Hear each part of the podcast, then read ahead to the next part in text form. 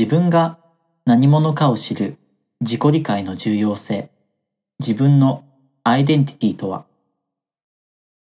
自分は何者なのだろうか。自分ってこのままでいいのか。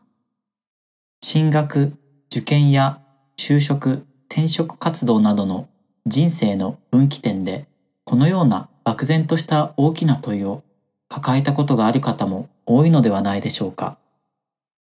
今回の記事ではアイデンティティという概念を紐解いていきたいと思います。また、上記の質問とも向き合う具体的な方法も紹介していきます。アイデンティティとはアイデンティティとは英単語のアイデンティティという言葉から来ています。日本語訳すると同一性や本人であることと訳されます。活用される分野において言葉の意味合いが多少変わりますが、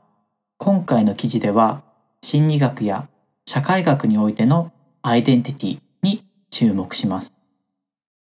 心理学や社会学でアイデンティティとは自己同一性という言葉が用いられます。自己同一性とは状況や環境に限らず自分は自分であるという自らの認識です。アイデンティティの提唱者のエリクソン氏。アイデンティティは米国の発達心理学者のエリク・ホーンブルガー・エリクソン氏が提唱した概念です。イェール大学やハーバード大学でも教員を務めた発達心理学者のエリクソン氏は幼児の心理の研究から始め、より幅広い年代の心理的課題に取り組んでいきました。エリクソンの8つの発達段階と心理的課題。エリクソン氏は自我発達を8つの段階に区分し、それぞれの段階において生じる心理的課題について一つの理論としてまとめていきました。自分とは何者なのか、また世界との関係性についてそれぞれの8つのステージにおいて考え続けるエリクソンの心理社会的発達理論ではアイデンティティの形成についても触れられています。エリクソン氏はアイデンティティに対して明確な定義をしておらず、彼自身もアイデンティティを比較的なものであり、また一つの定義に収まらない動的なものであると考えていたと言われています。アイデンティティという概念と紐づけてアイデンティティ危機、アイデンティティクライシスという言葉を広めたのもエリクソン氏だと言われています。アイデンティティ危機、アイデンティティクライシス。エリクソン氏が広めた考えでアイデンティティ危機という単語があります。これは彼が考えた8つの自我発達の段階で特に思春期12から18歳に訪れると言われています。親との関わり方で形成される幼児後期1歳半から5歳や地域学校との関係性で出てくる学童期5歳から12歳の次に来るのが思春期です。自分とは何者なのか人は生まれてから関わっていく人たちが増える中で世界が広がっていき、この時期に至るまでにたくさんのアイデンティティを形成していきます。ただ、この時期ではこれまでに形成してきたアイデンティティでは物足りなく感じます。これ以前の段階でもそれぞれにおいての危機は存在するのですが、子供から大人へと変わっていくこの時期では特に自分自身の再定義が行われる時期となります。今までよりも社会のことが分かってきており、客観的に自分のことを見つめることができるからこそ、自分の長所や短所などが見え始めてきます。自分らしさとは何なのか、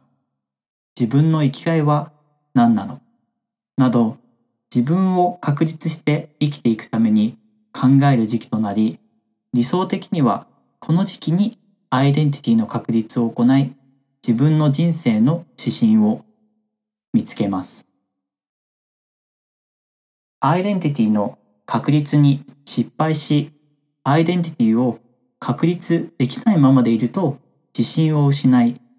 自己嫌悪感や無力感に陥り、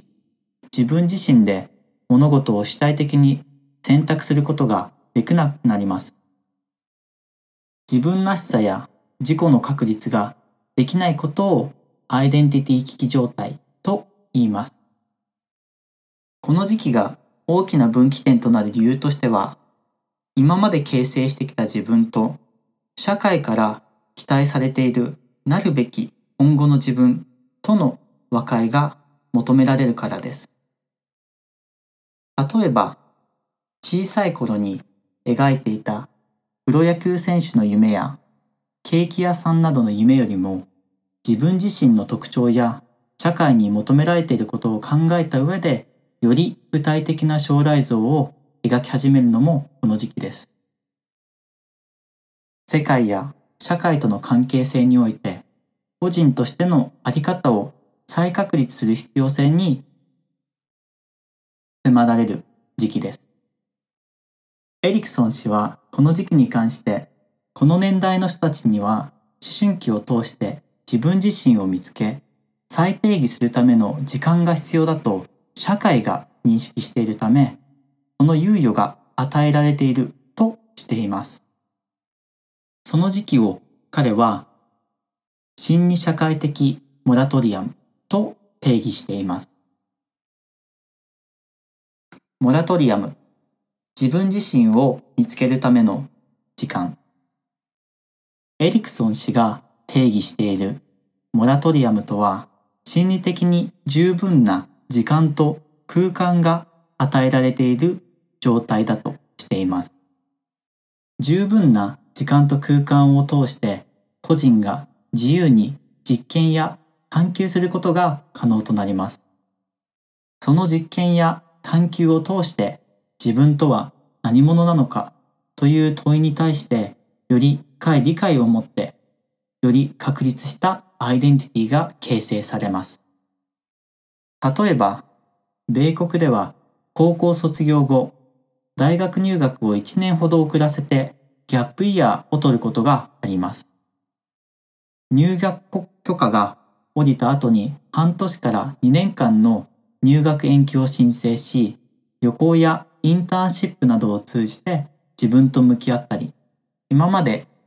経験したことないことにチャレンジしたりします。ギャップイヤーの間にアイデンティティを確立していくわけです。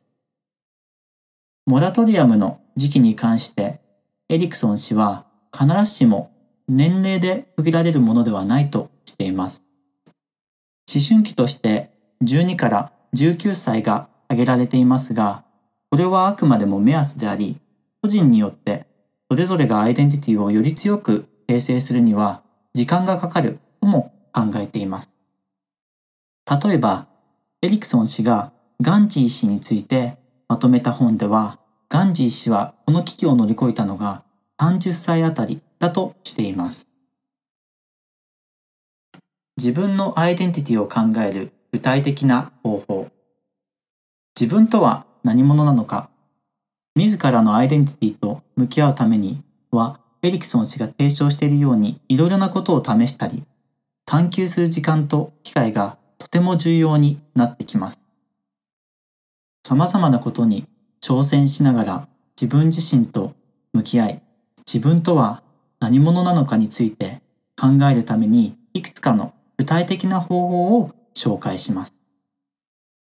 自分の行動を理解。自分のことを知るためには実験や探求が大切だと言及しましたが、ただ単に行動し続けるだけでは自分自身のことをより深く知ることは難しくなってしまいます。探求や実験をさらに深めてくれるのが自分自身の言動や傾向を客観的に捉える行動です。これを振り返り、英語ではリフレクションと呼んでいます。マネジメント研究の第一人者のピーター・ドラッカー氏も述べているように、振り返りを行うことによって、より効果的な行動が見えてきます。